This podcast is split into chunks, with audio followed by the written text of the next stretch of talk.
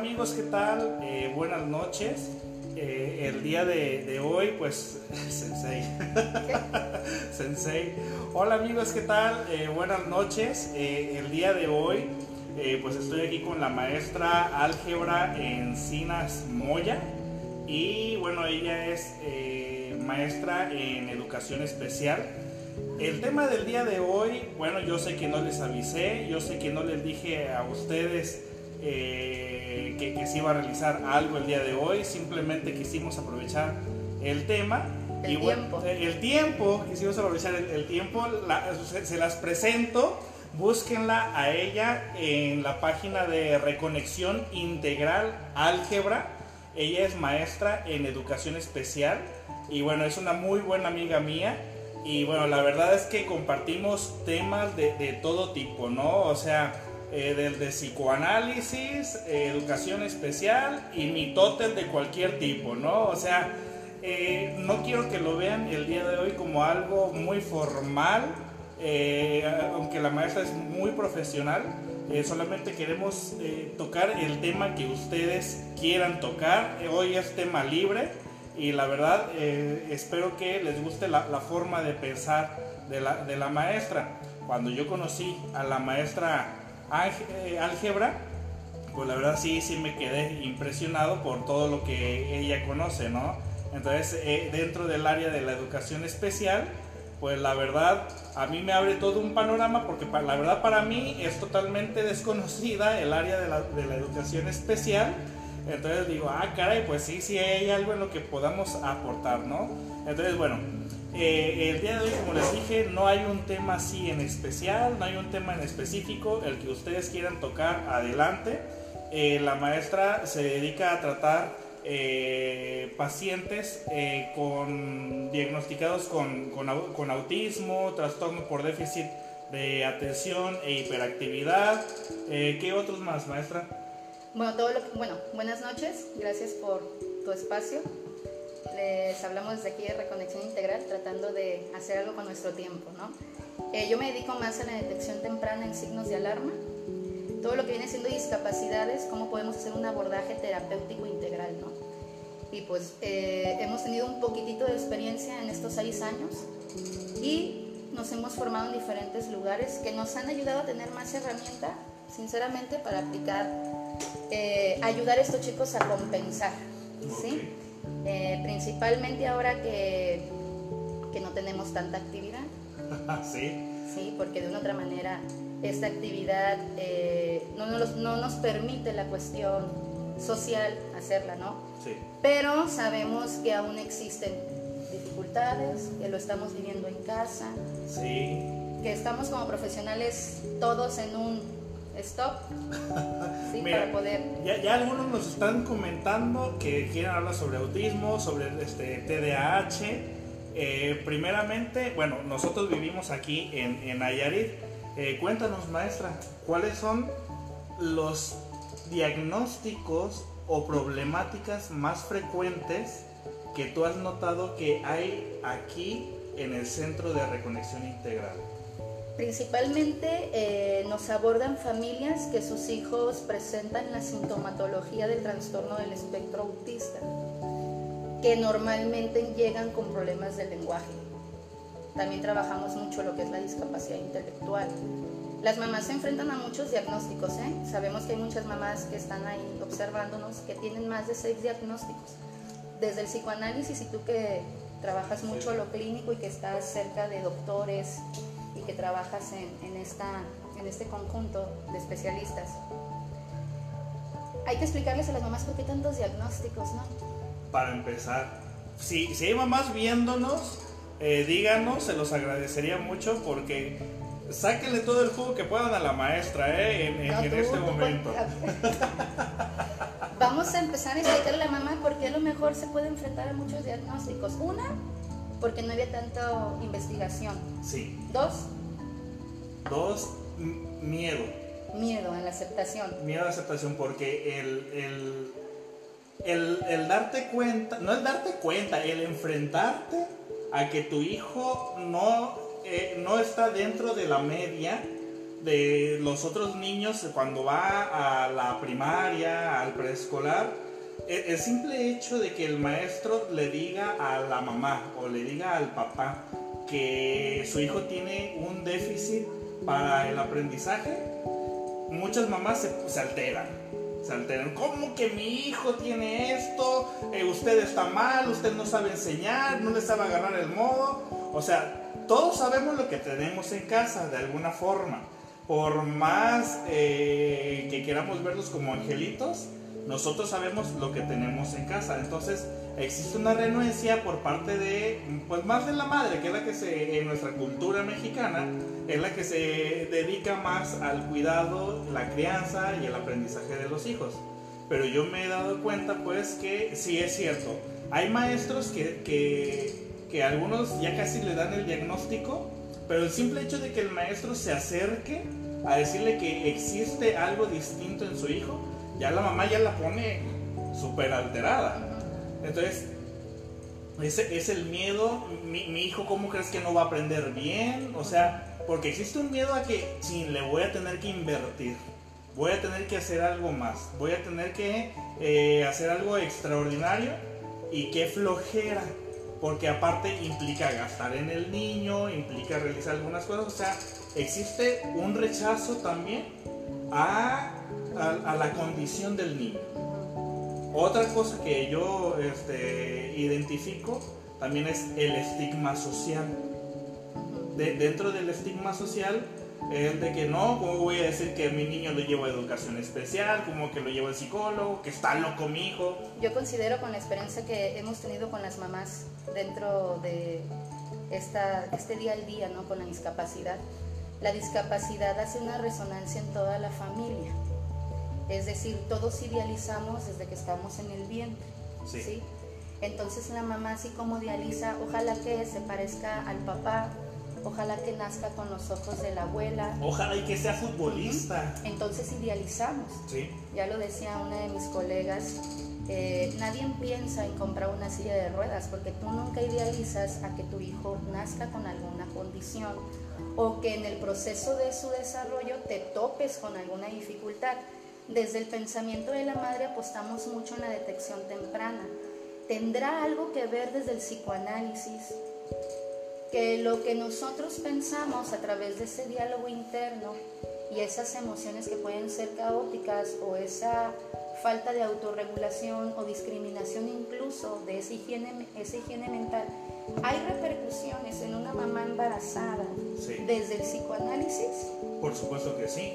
De hecho, un, un niño en, en, la depresión, eh, y en la depresión en, en adultos, ya en, adultos, no solamente en niños, el simple hecho de enterarte, si, yo fuese un niño, si yo fuese ese niño que está en el vientre, y el hecho de que mi existencia es un problema para los demás, de alguna forma los demás con su comportamiento hacia mí me lo van a hacer notar que porque la madre adolescente, que porque quiere irse, que porque está joven, que todavía tiene derecho a divertirse eh, y está renegando porque se embarazó y que el novio pues no, no se hizo cargo del, Entonces bebé. Yo considero que desde los programas de Secretaría de Salud, considero que desde los tamizajes actuales que tiene México para la detección temprana,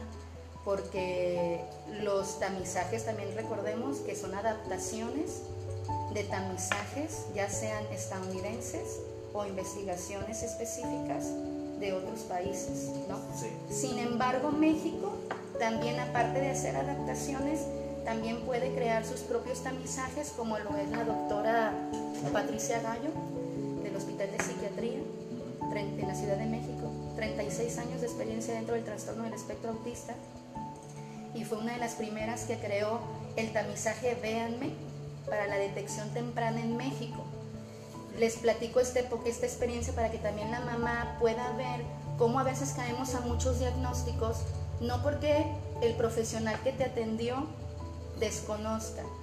Creo que el profesional, desde su alcance cultural, profesional y su propio perfil tiene herramienta, mas no tenemos toda la herramienta. Entonces, tu herramienta desde el psicoanálisis me dice que es un trastorno del espectro autista. Tu herramienta desde neurología me da tu hipótesis y tu fundamentación neurológica. Eh, la fundamentación de una prueba neuropsicológica, que sabemos que existen aproximadamente 247, ¿sí? BAMFE y todas aquellas que son, ¿cómo se llama? Las de aprendizaje, vanetas, lo que te evalúa, por ejemplo, todas las proyectivas, que no, no todas son neuropsicológicas, etc. Entonces, explicarle a la mamá que, que a veces no tenemos un diagnóstico dependiendo el contexto en el que estamos, a qué hora lo detectamos y cómo nosotros acudimos a ciertos enfoques. Eh, ¿A qué edad? Porque por aquí nos, nos preguntaron que si se puede diagnosticar, eh, eh, así preguntaron tal cual, en bebés. ¿Desde qué edad uno puede comenzar a identificar el TDAH? ¿Cuál es la edad más temprana para uno identificar si el niño tiene TDAH o es un chiquillo vago? Antes de detectar, es importante que la mamá sepa, porque esto lo desconocemos, ¿eh? y también los que lo desconocemos, lo desconocemos nosotros como profesionales. Hablamos mucho sobre la higiene mental y hablamos mucho de la prevención de discapacidades, que el ácido fólico, que las resonancias magnéticas, que hacer ejercicio, bla, bla, bla. Es importante que antes de detectar la mamá que está embarazada ya sepa cierta información que cuando su hijo nazca ya tiene que valorar. Por ejemplo, así como los pediatras cuando nace el niño, pues hacen su perímetro craneal, hace su peso, hace su talla, hacen reflejos y aparte de eso, cuando ya el niño va antes de los tres meses, hay especialistas certificados que pueden ver en el bebé un repertorio motor, una simetría, ver esos reflejos y cómo está en intensidad su contacto visual, su expresión facial, cómo atiende estímulos. Y si se empieza a dar todo ese desarrollo evolutivo que, que se tiene que dar por ejemplo, no es de que yo en el bebé o las especialistas que valoran prematuros, neonatos, infantes, ya vean ahí si el niño tiene o no tiene una condición. Lo primero que nos va a alertar como mamá y lo primero que tenemos que hacer cuando una mamá se da a luz o, ya está dentro de las clínicas hospitalarias y todo esto, es entregarle a la mamá una herramienta válida, por ejemplo, puede ser una escala de lo que su hijo tiene que hacer al mes, a los dos meses, a los tres meses, vaya o no vaya a un pediatra, porque no todas las mamás van a un pediatra, aunque tú digas 2020. ¿eh? Sí. Entonces, perdón, empieza no a la detección ahí, sino desde ahí empezamos a ver predisposiciones o lo denominamos signo de alarma. ¿A qué vamos a denominar signo de alarma? Todo aquello que en el neurodesarrollo me esté indicando que algo no va acorde a su etapa, ya sea cronológica o madurativa. A ver, ahora yo tengo, tengo una duda porque es el, el terror de muchas madres. ¿Es para toda la vida el TDAH? Bueno. El TDAH, tengo un chiquillo que por más que le restrinjo el azúcar, por más que le restrinjo todo aquello que le va, eh, le va a prender eh, el sistema nervioso, ¿hasta qué edad eh, digamos, se puede, esto es perpetuo, o sea, por, por ahí preguntaron, TDAH en adultos. Lo que pasa es que anteriormente no teníamos la herramienta para la detección temprana. Esto es nuevo. ¿Qué te estoy diciendo? ¿10 años? ¿15 años? Ok. Eh, reciente en trastornos. Del, del 2000 para acá. En trastornos más sutiles o más significativos eh, o que vienen más síndromes, ¿no? Existen muchos síndromes genéticos, muchos síndromes que son cromosómicos, de lesiones cromosómicas. Eh, la estructura de la mente, el sistema mental, tú sabes que es bastante amplio, o sea, realmente quién, o sea, estructurado y aparte de eso tienes un cerebro que cambia la plasticidad cerebral cada 24 horas y aparte de eso ya tienes un gen que te transmite toda la información generación tras generación, o sea, tienes una carga genética. Cuando decimos es para toda la vida, es que si yo detecto a temprana edad el trastorno, el síndrome, la discapacidad, la alteración o la predisposición o el déficit, si es a temprana edad, tendré mayor oportunidad le daré mayor oportunidad a mi cerebro, a mi sistema nervioso, a mis funcionalidades, a mi conciencia, a mi psique, para poder ser funcional. ¿Qué es ser funcional? Por ejemplo, Sergio. Sergio nació con a lo mejor características asperianas o tiene trastorno, qué sé yo. Son trastornos que no son visibles y no por eso no significa que no seas funcional. Lo que se intenta hacer con la detección temprana, aparte de detectar a tiempo, es poder hacer que las personas adquieran una funcionalidad en todas las esferas. ¿Y qué son todas las esferas? Por ejemplo, yo puedo ser funcional creando, funcional eh, haciendo, sé hacer, pero a lo mejor me cuesta mucho eh, ser valiente, ser empática, tener compasión, ser amable. O sea, hay otras esferas que cuando un ser es funcional, también tiene que ser funcional en las otras. Por ejemplo, yo puedo ser exitosa, tú también, intelectualmente, o muy funcional con una habilidad. Como no la hicimos en el deporte. Como cualquier funcionalidad que tengamos, pero eres consciente de esa herramienta que tienes para poder adaptarte a tus necesidades. Entonces, aprendemos a vivir con las condiciones, como tú has aprendido a vivir con la tristeza, la frustración, y hemos aprendido a sobrellevar el día al día con o sin discapacidad. Entonces, yo creo que eso se le tiene que explicar a los papás de que aunque yo vea que mi hijo nació con síndrome de Down, hay posibilidades de que la funcionalidad sea amplia como cualquier otra persona siempre y cuando sea tiempo. Fíjate que ahorita que mencionas eh, síndrome de Down, eh, lo que se me viene a la mente y ya, ya lo hemos platicado Álgebra y yo en alguna ocasión, la sobreprotección de la madre hacia el niño que tiene discapacidad. Lo, lo que sucede con, con la madre es que la misma madre aísla al niño, la, misma madre también al niño lo, diagnostica de una forma donde lo exilia del resto de los niños, diciendo es que él es especial, es que él necesita mayor cuidado, es que con él no pueden jugar de tal manera, es que lo que sea.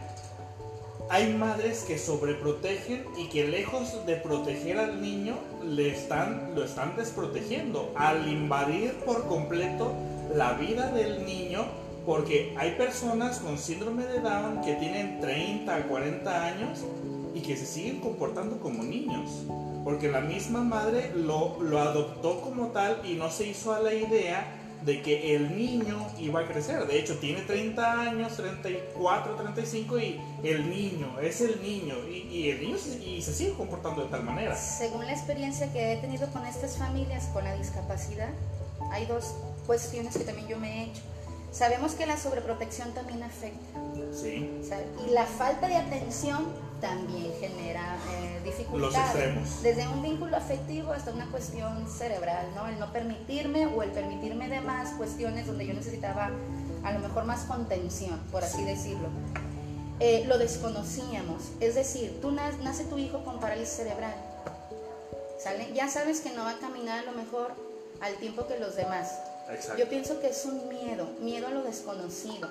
Si nosotros que normalmente controlamos nuestra vida, tenemos esos miedos, o sea, te dan un diagnóstico, por ejemplo, un adulto, oye, sufres bipolaridad. No va a andar diciendo, tengo bipolaridad, ni le piden todos los expedientes cada vez que vaya a un lugar, ¿no? Eh, y hay personas que son detectadas ya de adultos y que vivieron un carvario a lo mejor en sus primarias, secundarias, etc. Yo creo que la mamá, más que la aceptación del diagnóstico, es cuando se enfrenta esa resonancia con la discapacidad, es como que se cae toda esa idealización, es como el duelo, puede ser. Es un duelo. Es como el duelo, y que desde el psicoanálisis se puede abordar, y que incluso desde la, eh, la programación neurolingüística, lo que te preguntaba, se puede sacar a una mamá de este estado de forma más rápida.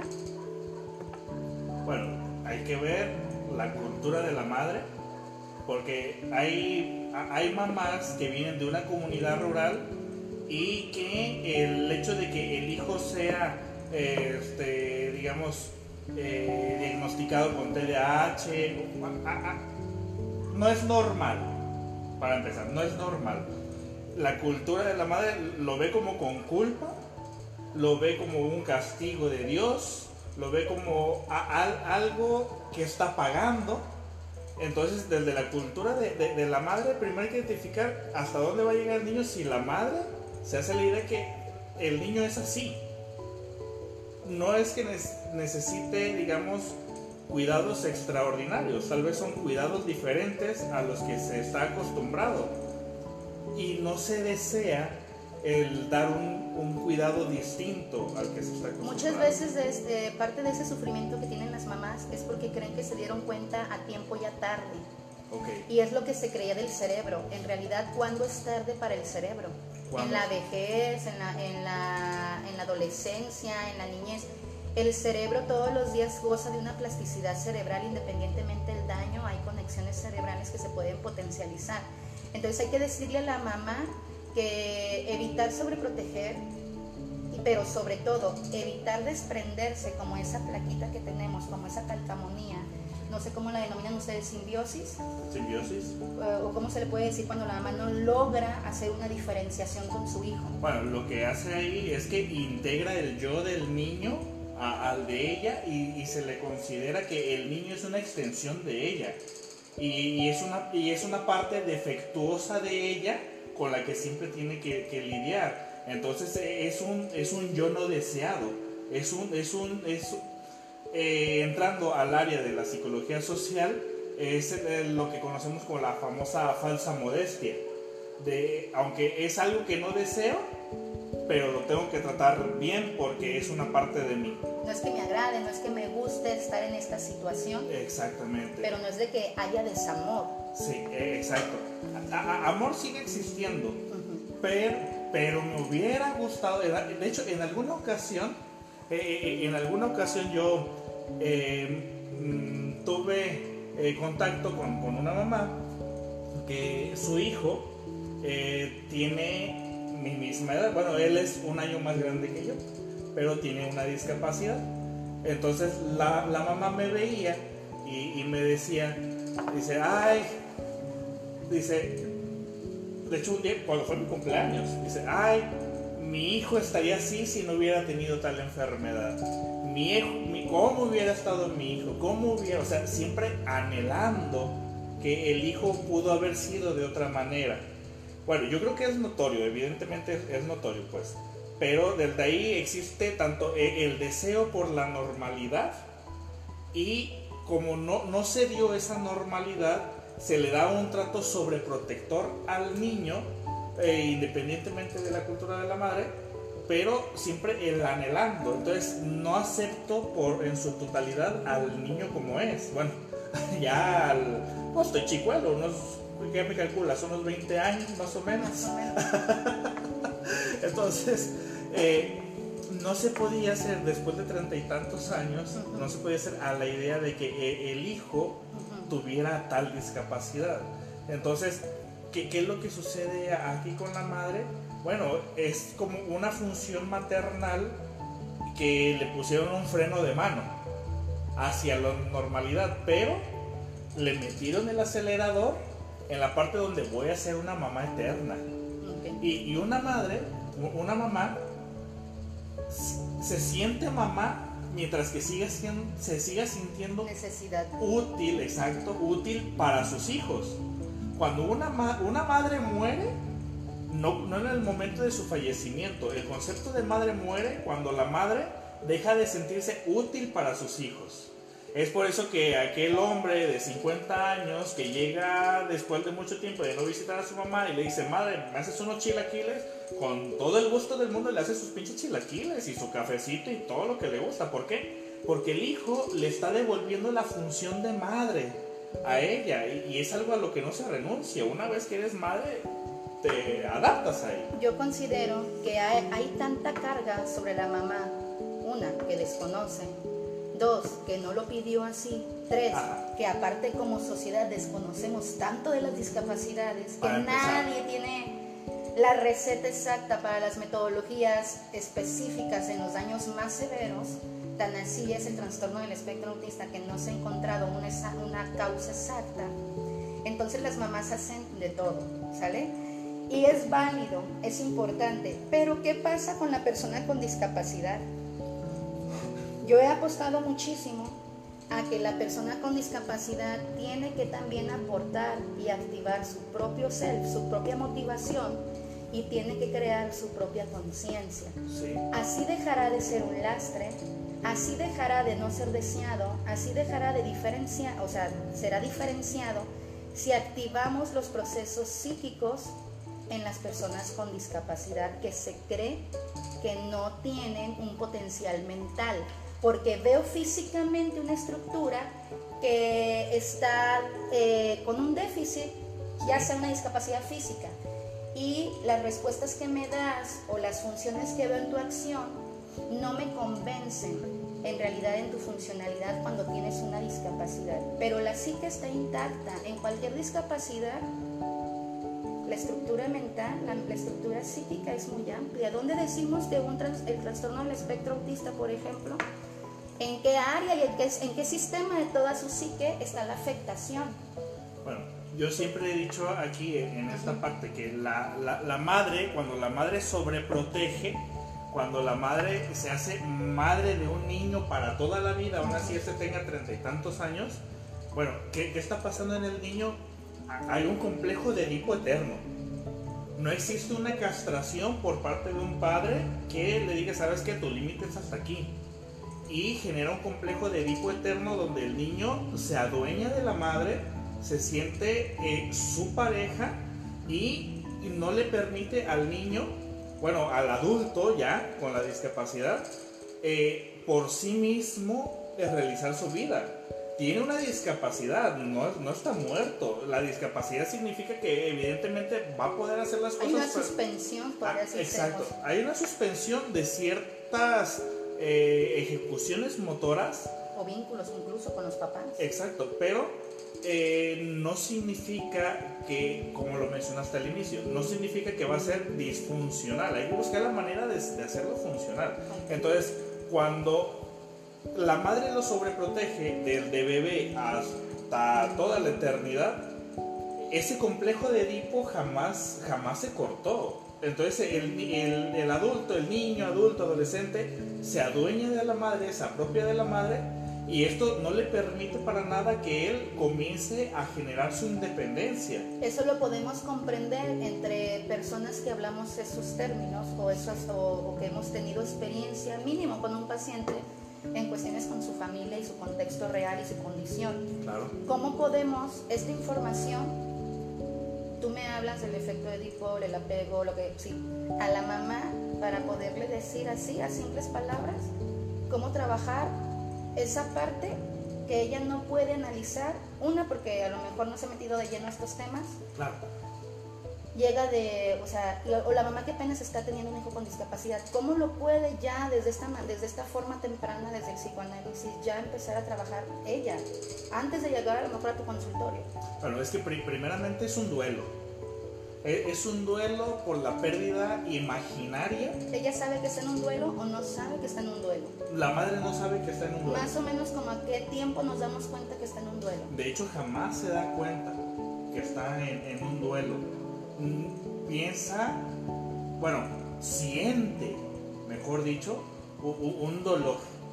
Un sufrimiento. Un, un sufrimiento, pero no sabe que hay un duelo hay un duelo por la pérdida de la normalidad en su hijo, que su hijo que sale de ella, que nace de ella y que lo siente como una extensión de ella, por lo tanto es mi extensión, lo voy a decir tal cual, ¿eh? aunque me linchen, lo voy a decir tal cual.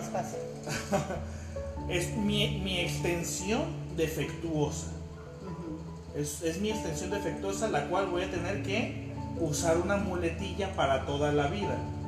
Por lo tanto, eh, la madre eh, no sabe que está en un duelo, pero está viviendo un duelo, un duelo perdón, por la pérdida de la normalidad de su hijo. Ahora yo te regreso la pregunta, ¿hasta cuándo?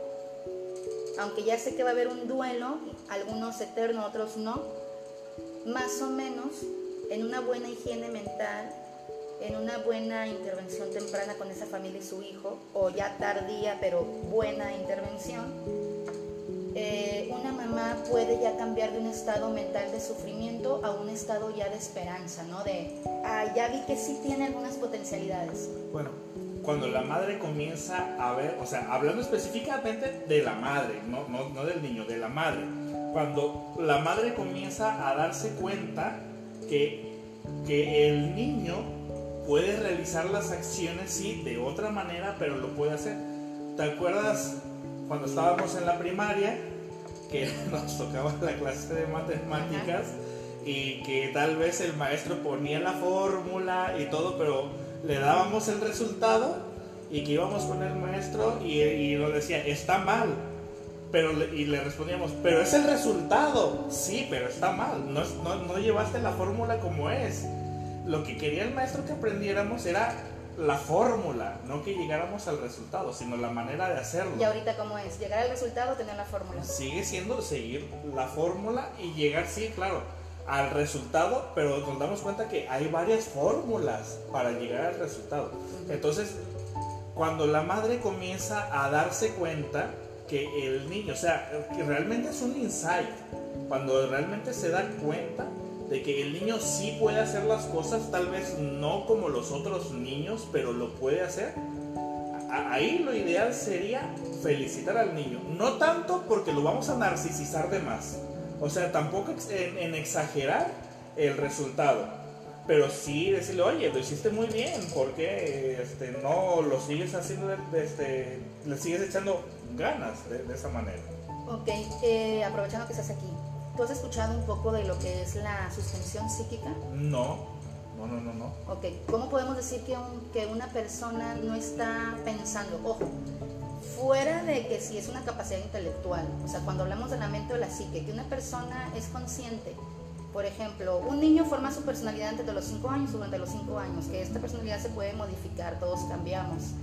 Eh, incluso la personalidad se modifica también. Eh, se creía que era rígido, ¿no? Los primeros pilares a partir del vínculo, sí.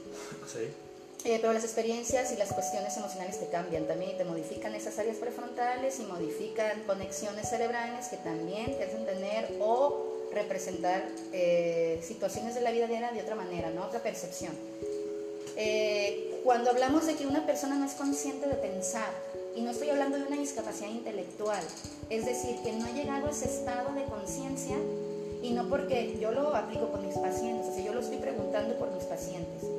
Un síndrome de Down, una parálisis cerebral, un neonato prematuro, lo que sea, eh, hay niveles de conciencia. Cuando decimos ya que un niño antes de los 12 años ya crea una conciencia diferenciada? Bueno, de, hecho, y respondiendo a tu pregunta, hay eh, las personas, eh, a veces yo en mi consultorio, cuando le pregunto, ¿cuándo es tu último recuerdo? O desde cuándo tú te acuerdas que pasa esto? Y responden, desde que tengo conciencia, si te fijas, la, gente responde eso, desde que tengo conciencia. Como que si antes de eso no existía una conciencia de hacer las cosas. En la persona con discapacidad, ¿existe la conciencia? Por supuesto que sí.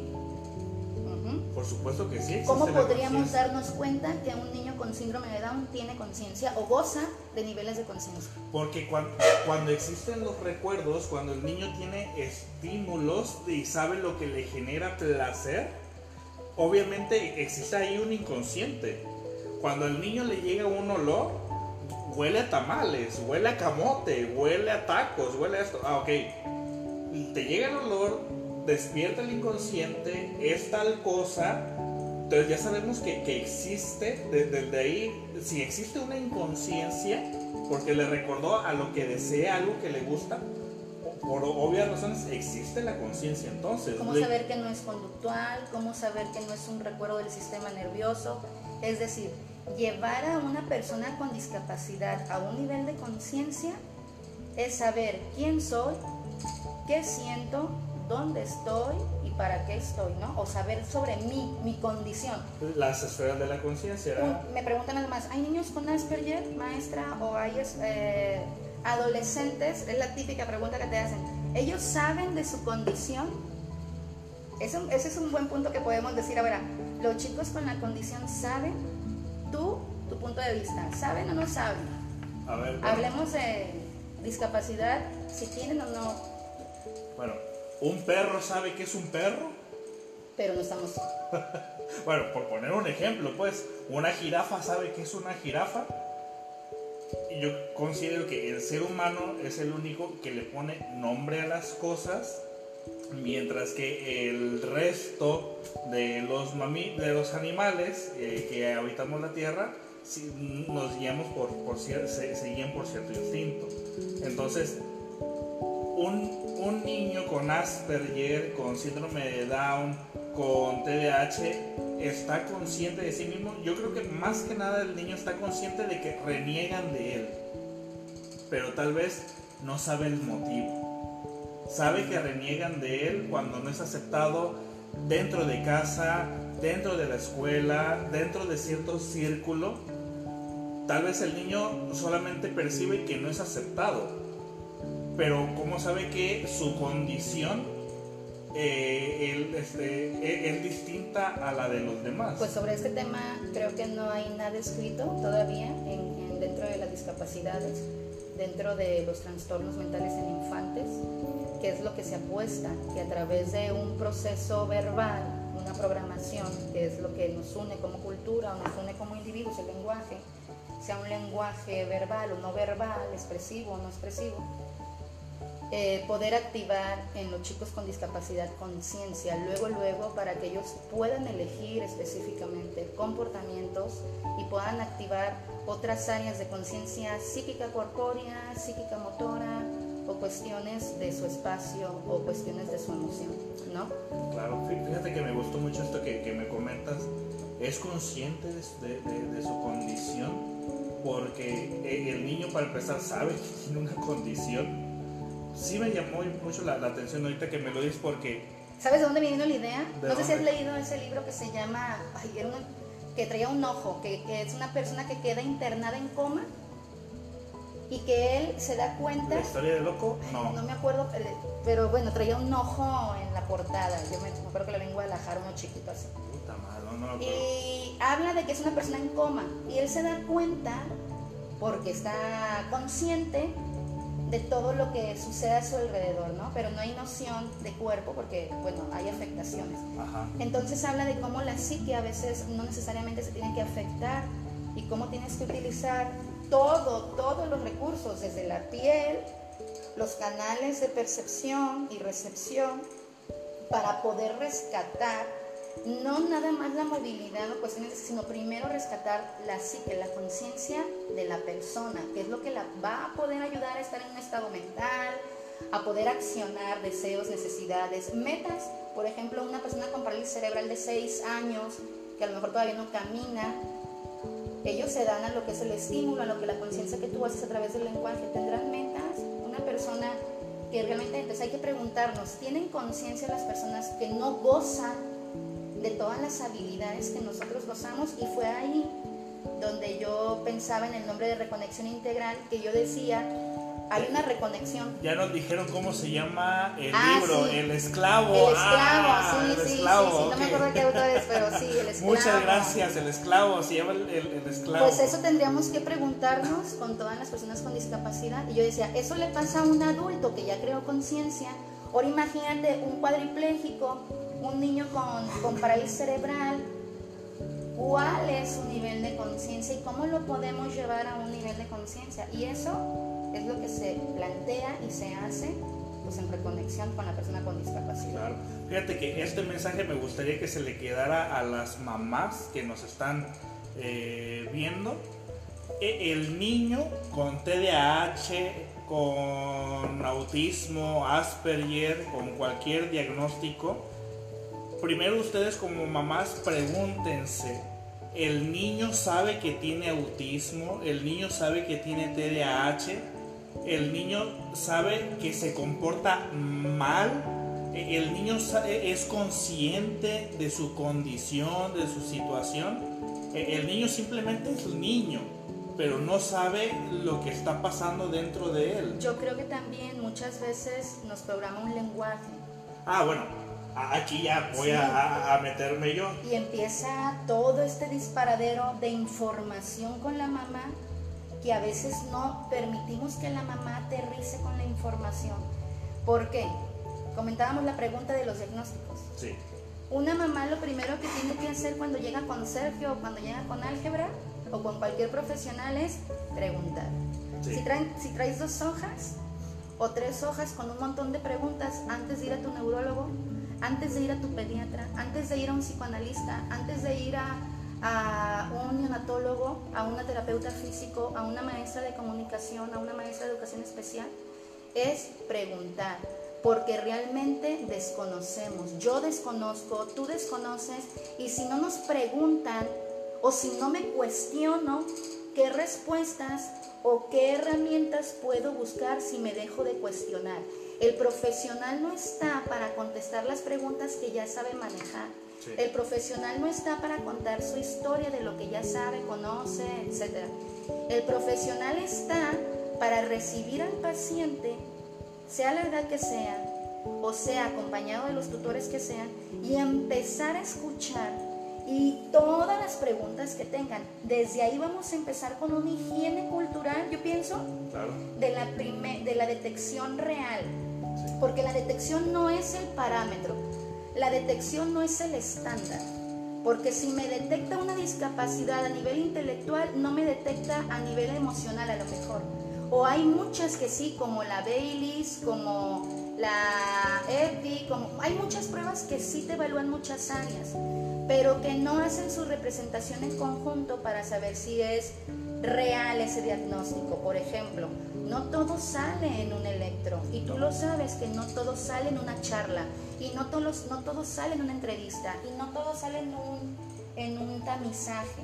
La mamá es importante que cuestione a ella misma, cuestione al niño y también cuestione al profesional. Hacerse muchas preguntas.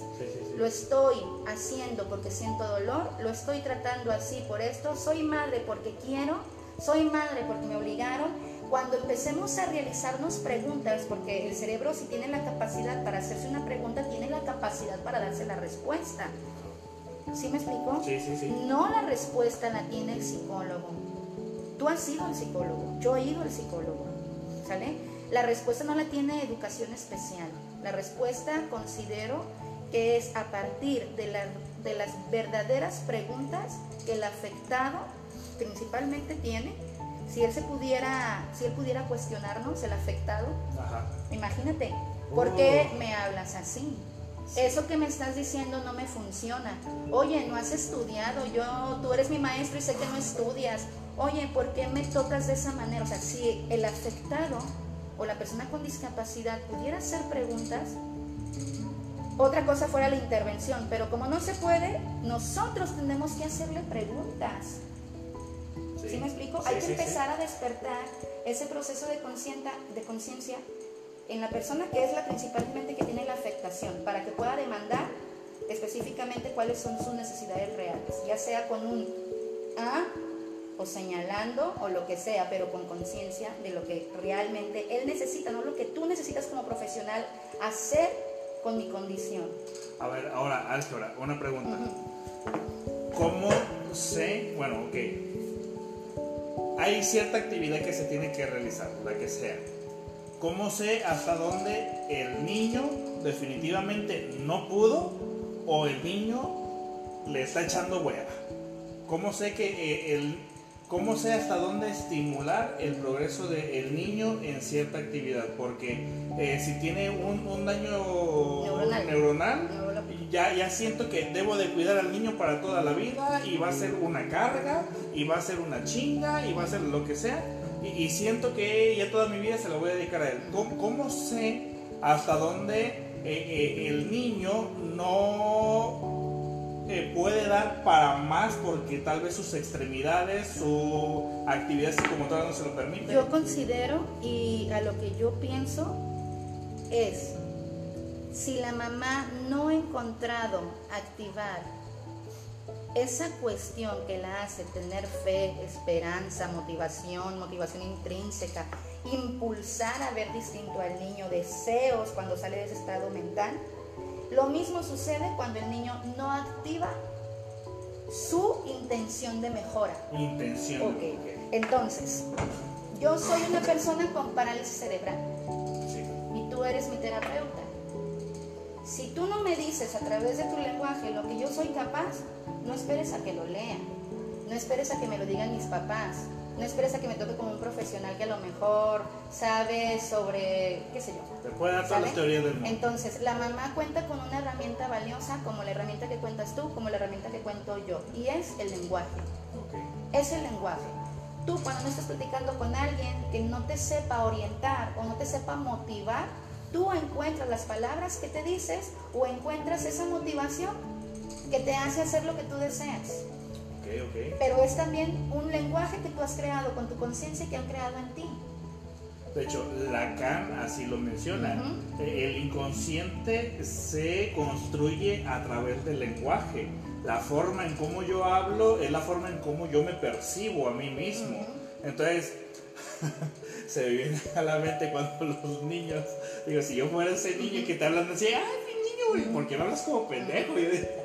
Yo considero que la primera rehabilitación o el paso a la rehabilitación con estos niños con discapacidad, trastornos o las mamás es que la mamá se diferencie de su hijo y que ambos tienen que activar algo en relación, si lo hablamos como de manera psíquica, activar el self. O que tienen que activar esa motivación intrínseca o encontrar ese sentido de, ¿sí? Si hay esa motivación o encontramos ese punto de partida, que es, es como prender la luz, podremos a partir de eso poder hacer otras conexiones que a través de la emoción y el lenguaje pueden rehabilitar. Entonces, lo primero que se necesita es que la mamá empiece con un diálogo distinto de lo que cree sobre la discapacidad. Por ejemplo, tú me puedes decir, la mamá con discapacidad, ¿cuál mamá? ¿Cuándo? ¿Quiénes? ¿100 mamás? ¿200 mamás? Ok, ese es un grupo. Pero estas mamás que no han escuchado eso, pueden saber que la discapacidad es esto, esto y esto y esto. Es decir, empezar a limpiar el, ¿cómo se puede decir? Empezar a limpiar el lenguaje, la manera, una higiene de, un lenguaje inclusivo. Un lenguaje que, que piense en todas las áreas. Para ti, ¿qué es un lenguaje inclusivo? Para ti. Aquel que no me haga saber mis dificultades, sino aquel que me activa a través de su entonación, entusiasmo, motivación, a través de su lenguaje comunicativo, expresivo, que me motiva o me realza o me activa en el cerebro cuestiones que no estaban despiertas en mí. Eres un campeón, no te estoy diciendo ya veo que tienes parálisis cerebral y eres un niño con síndrome de Down. Eres un campeón. Ah, ya gracias el vaso. Oye, qué fuerte. ¿Sale? Me hace saber que lo estoy haciendo bien. Me estás mirando. Oye, qué inteligente. ¿A poco ser inteligente es mirar? No, pero yo te estoy haciendo saber que es así. Y para eso hay que sentirlo y hay que hacer que él lo sienta. Por eso la dramatización, por eso la entonación, por eso la importancia de las vocalizaciones. Tú y yo no estaríamos moviéndonos fibras emocionales ni situaciones de ego, no estaríamos moviendo nada de la estructura mental si nuestro lenguaje fuera plano, si nuestro lenguaje fuera así. O sea, el lenguaje nos conecta a la experiencia y la mamá tiene que saber que la herramienta más valiosa es el lenguaje. Bueno, pues ya Chicos, si tienen alguna duda, háganla saber de una vez porque ya el tiempo se, se, nos fue, eh, nos comió. Eh, como pueden ver, la maestra álgebra pues es una, una experta aquí en, en educación especial. y si no lo es, por lo menos se le nota que le gusta mucho, que es lo principal, que, que le gusta mucho. Esperen, perdón, esperen próximamente alguna eh, plataformas con diplomados. Ah, con los cursos, con colaboraciones con otros especialistas en relación a utilizar tu tiempo en el electrónico con herramienta que rápido puedas poner en, práctica. Sigan a la maestra álgebra, la pueden encontrar en Facebook como eh, Reconexión Integral Álgebra. Ahí toda la información sobre diplomados, cursos, clases eh, este, en torno a lo que es la educación especial Ahí va a estar subiendo toda la información. Aquí tenemos una pregunta de Lore Sánchez. menciona, dice, una pregunta, si estuviese en ese lugar, si tú estuvieras en... ¿Qué? A ver, es que... No leo, no veo. No veo. Yo te lo veo. Si tú estuvieras embarazado... Ajá. ¿Por qué así se...? A ver, ah, ok, ya, ya, ya. Si tú estuvieras embarazado, porque así se dice cuando una pareja em, se embaraza y te detectan que tu bebé o feto antes de nacer tiene síndrome de Down o algún otro trastorno o discapacidad que pueda depender de otra persona por el resto de su vida, ¿lo abortarías? Bueno, ay, todavía no terminé de preguntar. Dice, teniendo en cuenta que la mayoría de la sociedad lo rechazaría y no te tendría la vida para que lo cuides como padre, bueno, yo... Ah, Ok, yo la respondo. E, Este tipo de preguntas, bueno, mi respuesta considero que no hay una ética que te diga a los niños que tienen discapacidad hay que abortarlos y los que no tienen discapacidad que sean bienvenidos al mundo.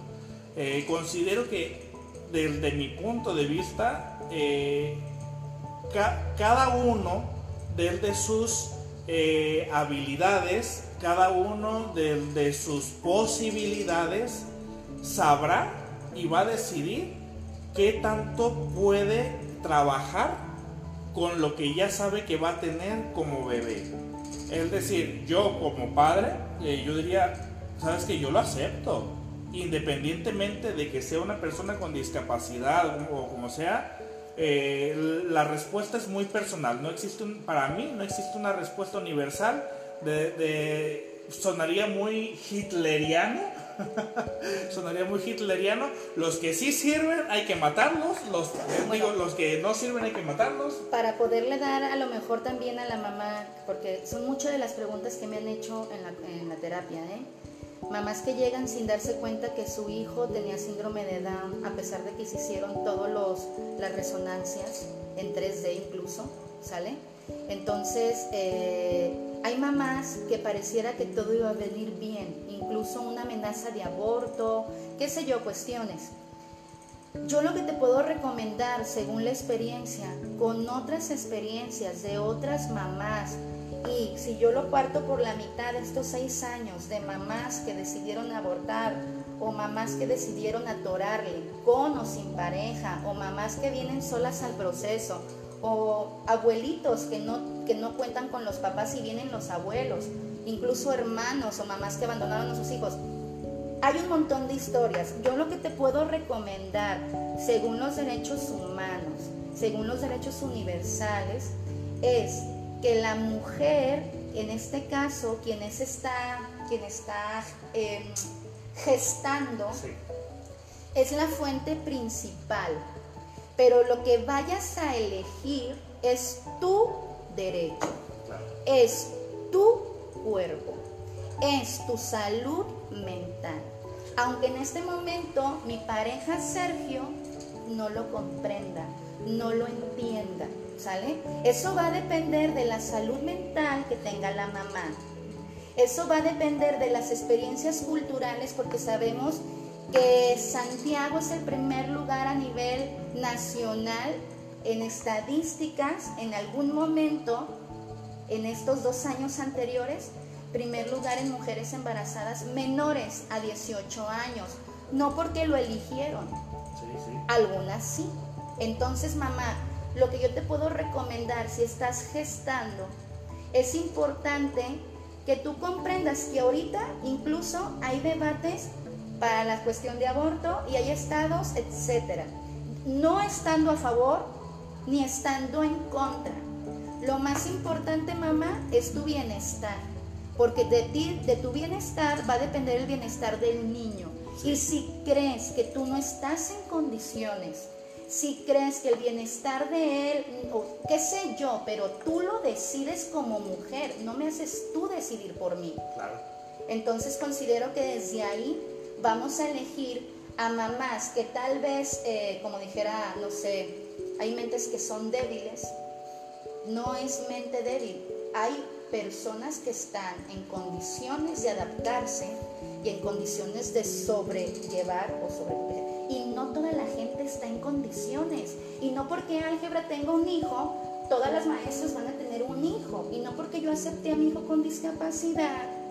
¿Sí me explico? Todos lo van a aceptar. De hecho, es un, es un tema de, de derechos humanos, es un tema que tiene que ver con género, es un tema que tiene que ver con cultura. Yo considero que pues es privilegiada la salud y es privilegiada la vida. Entonces la mamá que elija, porque es ella la fuente. De hecho, a mí eh, en lo personal eh, me han llegado pacientes directamente al consultorio. eh, y también esos, esas consultas de pasillo y de todo, y me, y me dicen, estoy en esta condición, ¿aborto o no aborto? Como que si yo les tengo que decir, bueno, yo les, yo les respondo con una pregunta.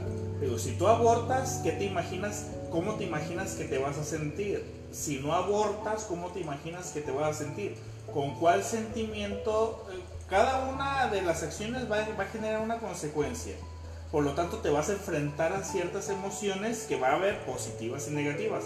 ¿Con cuál de las dos tú sientes que puedes Pero más? desde el momento en que la mujer llega a tener ese conflicto de elección, no tendría que ser un conflicto. Bueno, porque ya, existe una duda. por Claro supuesto, está, claro está.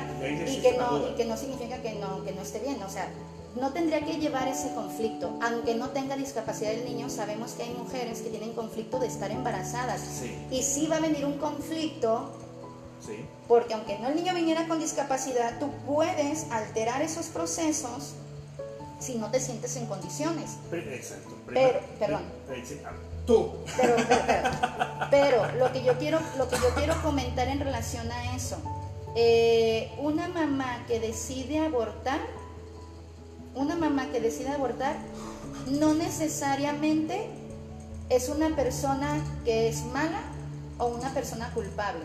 Esta es la evidencia de la falta de reeducación emocional y de los miles de propuestas que tengan que ver orientadas al ser para que las jovencitas o las mamás que están viviendo esto, es decir, puedan evitarlo.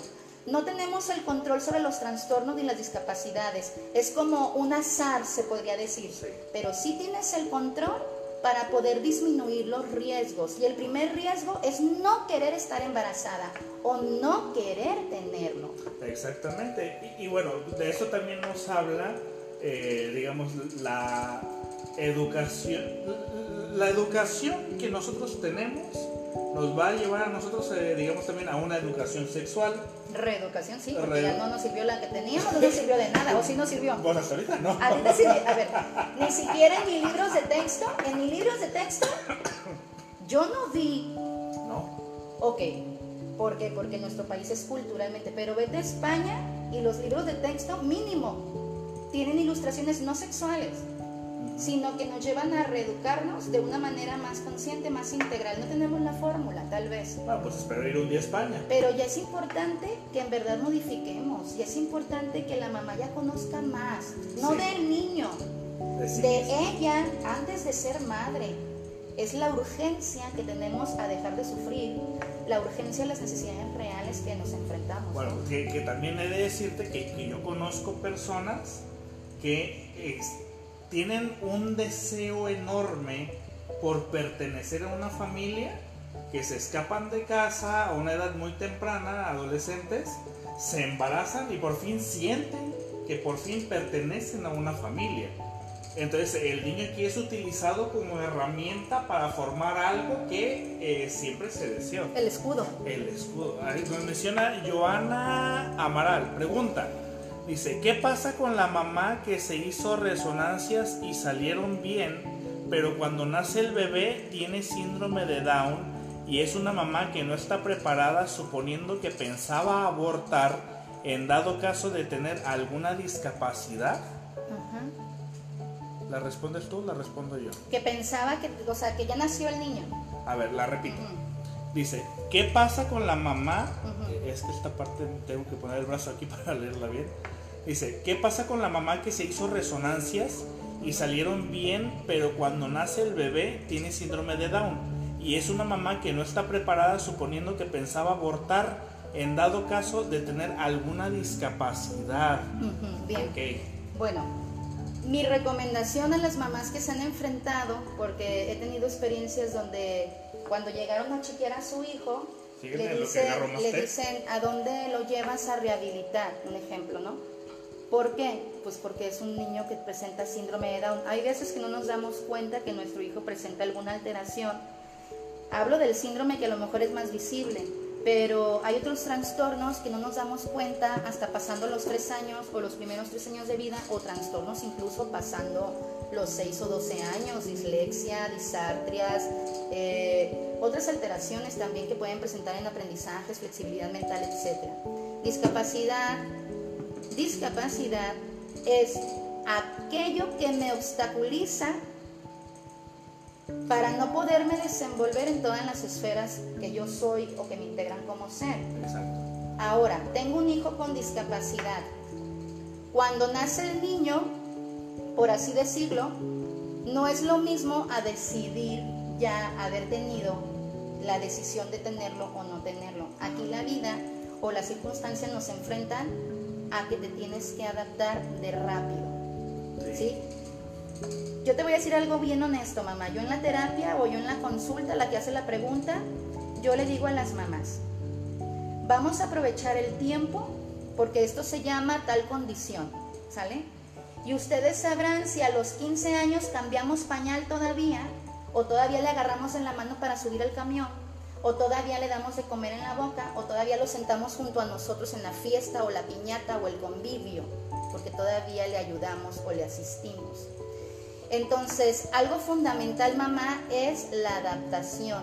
Y la adaptación no es porque nos agrade, es porque aceptamos el aquí y el ahora, como algo que yo te puedo recomendar como es eh, lo que escribe Víctor Frank. Sí. ¿Sí? Entonces, yo siento sufrimiento ahorita porque me separé. Un ejemplo. ¿Sale? Sí. Yo mañana si sufro, ya va a ser una elección no estamos exentos al dolor, estamos tampoco estamos exentos al sufrimiento, lo hemos comentado muchas veces. No existe la vida ideal. Quedarnos anclados a ese sufrimiento es lo que hace la diferencia. Entonces, mi hijo tiene síndrome de Down, rápido. Todo lo que vas a adaptar ya está, ya está ahí. ¿Sí me explico? Suena fácil álgebra, no, no es fácil. Nadie lo sabe hasta que lo vive, hasta que lo tiene, sí, te entiendo, pero es adaptarse. Y yo le digo a las mamás, rápido mamá, entre más rápido te adaptes mejor, hay que modificar, hay que hacer porque no lo van a hacer por ti. Créemelo, que ni una maestra, ni Calcuta, ni Álgebra, ni Sergio lo van a hacer por ti. Y todo el mundo va a comentar sobre la discapacidad de tu hijo y todo el mundo te va a recomendar. esas preguntas incómodas. Y todo el mundo quiere hacer lo mejor para él, pero aquí es que tú tienes herramientas básicas. Entre más rápido formes vínculo afectivo con tu hijo, conectas áreas del cerebro. Entre más rápido tengas una higiene de pensamientos, más rápido puedes visualizar por dónde ayudarlo. Entre más rápido te adaptes, decides si te quedas con tu esposo o no te quedas, si cambias o no cambias de trabajo, si buscas otras alternativas. La adaptación es la capacidad que tiene el cerebro de poderse adaptar, reajustar, moldear, eh, reconectar con todo aquello que no creíamos que era una, posibilidad también. Hay que adaptarnos tengamos la dificultad que tengamos. Lo que sucede aquí, álgebra, es que las personas tenemos un, ideal del yo, de cómo queremos ser, y cualquier cosa que eh, obstaculice ese ideal del yo nos frustra, nos enoja, nos molesta y obviamente renegamos de lo mismo. Y las personas eh, no nos queremos hacer a la idea y no vivir como ahora sí, Víctor Frank, el aquí y la ahora, lo que hay, no te queda otra cosa más que vivir con lo que tienes. Pero porque lo desconocemos. pero si dejáramos de desconocerlo, como se lo dice una pregunta a un investigador en Querétaro, ¿por qué si el conocimiento es universal y que nos lleva a una rotación emocional, de conciencia, de psique, porque no está al alcance de todos. ¿sí? Es importante comprender que lo que estamos teniendo errores como sociedad o comunidad o lo que no podemos hacer es porque desconocemos. Y todos desconocemos. Lo que yo te recomiende o lo que te recomiende Sergio es una aproximación. Pero herramienta básica que cualquier ser humano tiene es habilidad de adaptación por el solo hecho de tener un cerebro, tiene lenguaje y tiene propia capacidad y herramientas cerebrales, anatómicas, cromosómicas, genéticas, incluso de rehabilitación propia. Y lo puedes ver con las neurociencias, lo puedes ver con las ciencias aplicadas, lo puedes ver con autores como desde todos los que te hablan desde la conciencia corpórea, mente, cuerpo, Francisco de la Mora, Víctor da Fonseca, Mario Puy, Pedro Lain, eh, y todos aquellos logoterapeutas, terapeutas eh, aplicados a las ciencias o a las neurociencias, sabemos que el cerebro no es estático. Sabemos que el cerebro no es rígido y sabemos que esto lo modifica la emoción y tú todos los días tienes emociones, por lo tanto todos los días se modifica. Por supuesto. ¿Verdad? Bueno, amigos, muchísimas gracias. Eh, álgebra, un último mensaje que le quieras dar a las mamás antes de despedirnos. Eh, comentarles que es muy importante que agarres unas hojas y que empieces a cuestionarte cosas tuyas o cosas de tu hijo y en otra hoja hacer verbalizaciones de idealización. Ya no ocupas idealizar en el vientre, ya puedes idealizar fuera. Y la otra que te recomiendo es que escribas bastante para que después hagas lectura de todo lo que escribiste y puedas ver que tú esas verbalizaciones puedes subirlas a una situación más asertiva y que te va a ayudar a impactar en la emoción de tu hijo y que eso asegurará la salud mental de los dos y la activación neuronal en los dos a través de la emoción. muchas gracias, Álgebra. Amigos, pues muchísimas gracias. Como ya les mencioné, eh, a, la maestra Álgebra ustedes la pueden encontrar en Facebook eh, como... Eh, álgebra, Reconexión Integral Álgebra. Reconexión Integral Álgebra. Es su fanpage, ahí la pueden encontrar. Cualquier duda que ustedes tengan, ahí se la pueden realizar. Y bueno, por ahí vi un comentario que, hicieron de que fueras a dar una conferencia ¿A, Ciudad de México. ¿Sí? Bueno, pues si, si la invitan, con todo el gusto del mundo va. Eh, este, ya sea que me manden el mensaje a mí o se lo manden directamente a ella, ahí en su fanpage. Hay mucha información, mamás, que tenemos. En verdad, eh, podemos evitarnos ya muchas cuestiones, ya estamos cansados de, tanto, ¿no? Ya es, cuestión, ya es momento de despertar, por así decirlo. Me pregunta, esto se le quiero responder yo, porque me pregunta aquí Patricia Caudillo, ¿por qué solo la mamá? ¿Qué papel juega papá en este tema? Esto lo quisiera responder yo. Mira, en nuestra cultura mexicana, eh, respondiendo porque vivimos aquí en México, eh, al menos en nuestra cultura, existe un estilo de crianza en la cual la mamá casi siempre, bueno, sí, casi siempre, es la más apegada a los hijos y es la que se dedica todavía de lleno a, los hijos, es la fuente eh, principal eh, que se dedica a la crianza y cuidado de los hijos. Por más que nosotros queremos sí modernizarnos y actualizarnos en, en pleno año 2020, eh, eh, eh, el hombre todavía no se sigue involucrando del todo, hablando de manera cultural, o algunos que otros van, uno que otro va a decir... Es cultural. Sí, sí, sí, uno que otro va a decir, no, yo sí me involucro, sí, sí, sí, yo sé que tú sí, pero hay uno que otro que la verdad... Pero es cultural. Exactamente, y, es cultural donde la mamá es la que se dedica más al cuidado y la crianza de los hijos, por lo tanto eh, como es un terreno que está más abarcado por la madre, pues nos dirigimos ahora sí que eh, en estos términos al público que más tiene demanda, que es la mamá. Por ejemplo, este, si, si nosotros estuviéramos hablando de fútbol, lo más seguro es que estaríamos dirigiéndonos a los hombres. ¿Por qué? Porque el mercado, en su mayoría de los que consumen fútbol son hombres. Entonces, nos dirigiríamos, ¿cierto o no? ¿Cierto o no? Es, bueno, contéstale la señora. Tú contéstale y te voy a dar yo, según yo, de, manera desde mi perspectiva. Pero eh, en México, de manera cultural, eh, el fútbol está relacionado más a los hombres. Queramos o no. Está relacionado. Si estuviéramos hablando más de fútbol, estaríamos patrocinando aquí ahorita una cerveza o algo. mundo de hombres, pues. Mundo de, mundo de hombres.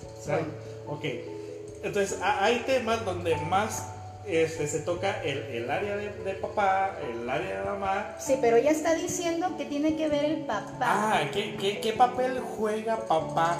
¿Qué papel? Cuando está embarazada la mamá, ¿qué papel juega? O ah. es un niño con discapacidad, ¿qué papel juega?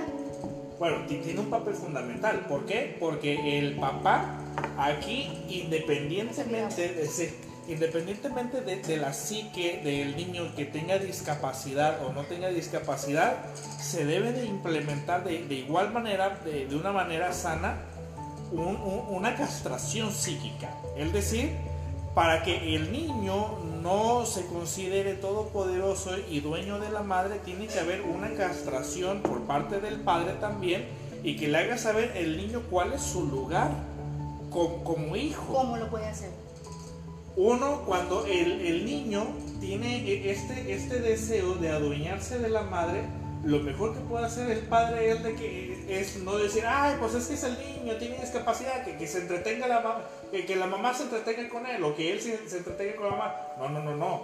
Porque con esto lo único que estamos haciendo es cultivar ahí un complejo de Edipo eterno y al padre se le está exiliando y no se le está dando su lugar. Lo que en consecuencia el complejo de castración nos trae es que el niño, independientemente de su condición eh, este, motora, va a aprender a respetar a sus autoridades, a sus padres, ciertos lugares. Eh, eh, es la limitación, es, la castración es lo que genera el super yo, donde sabe respetar a los demás, porque no por el hecho de que sea discapacitado significa que realmente se merece todo. Es importante también comentarle a la mamá, ¿qué papel juega el papá en el cambio neuroquímico de su hijo? ¿Qué papel juega el papá en la higiene mental de la mamá? ¿Qué papel juega el papá en la situación emocional de la madre? Puede decir el papá, es que yo también soy importante, yo también estoy embarazado. Y la mamá es la que carga al bebé. Este es un proceso solamente de nueve meses. Solamente nueve meses, no es eterno. ¿Qué papá, qué papel juega el papá? Si el papá logra en esos nueve meses de gestación, que esto es para medalla de oro, y que tiene que venir un tamizaje para los papás cuando le entregan el bebé, que van a salir del hospital, para que el papá vea cuáles son las cuestiones en las que él puede favorecer a la mamá que está gestando o que ya recibió el niño.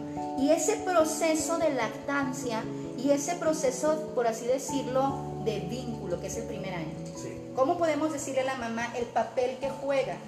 Bien, si el papá logra desde que sabe que está embarazada la mamá, logra ser lo más armónico, es por así decirlo, aguantarte, resistir lo más que puedas en armonía, asertividad, higiene mental. ¿Por qué? La mamá cuando está embarazada... Se me antojó un helado a las 3 de la mañana. Sí, literal. Es un estado no es una enfermedad, pero es un estado donde ya cambiaron las emociones. Ya cambió la forma de percibir, por eso las mamás a veces se molestan con ciertos olores cuando están embarazadas o les dan ascos o mareos. Es un estado completamente diferente, pero un cambio completamente distinto cuando están embarazadas. El papá tiene que lograr activar algo que se llama empatía. Si el papá logra ser empático, recíproco, contener ese malestar o ese cambio neurológico, hormonal de la mamá, está acompañando. Es, yo creo que el papá, la pieza fundamental, sin caer a una codependencia, sin caer a una no diferenciación de mis deseos como hombre o mis deseos como mujer, pero solamente tiene que saber que esos nueve en los que dice la mamá que está embarazado, eso significa estar embarazado no acceder a todas las necesidades de la mamá, sino colaborar en la higiene mental y emocional de la madre. Porque si la mamá sufre un coraje, ¿dónde va a repercutir? ¿Dónde se va a sentir? Si la mamá se siente frustrada, ¿en dónde cae? Todo se gesta en el vientre, se forma todo en el vientre, a través de la alimentación de la madre, las emociones de la madre, las voces de la madre, el pensamiento de la madre y el cuidado de la madre. El papá es como la pieza clave. La pieza clave, pero eso no es culpa de los papás, claro está que es la cultura. Pero si el papá conociera esto, lo vuelves sensible, lo vuelves empático y también lo vuelves, eh, ¿cómo se llama? Atento de ver la evolución de su hijo, a diferencia de que yo también hablé hasta los seis, mi papá también no escuchaba, yo era igual de impulsivo, yo era igual de agresivo. Lo comparan con uno. No, entonces si el papá tiene esta información, créemelo que también en el papá bajan sus niveles de estrés. Por supuesto, o sea, se da cuenta con esto la aportación que está haciendo para el desarrollo del niño. Ujú, ujú, Ok. ujú. Bueno, ahora sí, ya nos despedimos. Eh, muchísimas gracias por su atención. Eh, fueron muchos comentarios, luego los vamos a, leer todos. Ahí léelos, léelos, ¿qué Eh, dicen? no, pues es que son un buen, Ah, bueno, si no aquí se nos va a ir Bueno, el, pues. el tiempo. Luego Álgebra se va a poner aquí en contacto con cada uno de ustedes. Y bueno, Lean lean. Ah, mi libro favorito. Mm, Stephen Holt. bueno, que pasen muy buenas noches y muchísimas gracias. Hasta luego.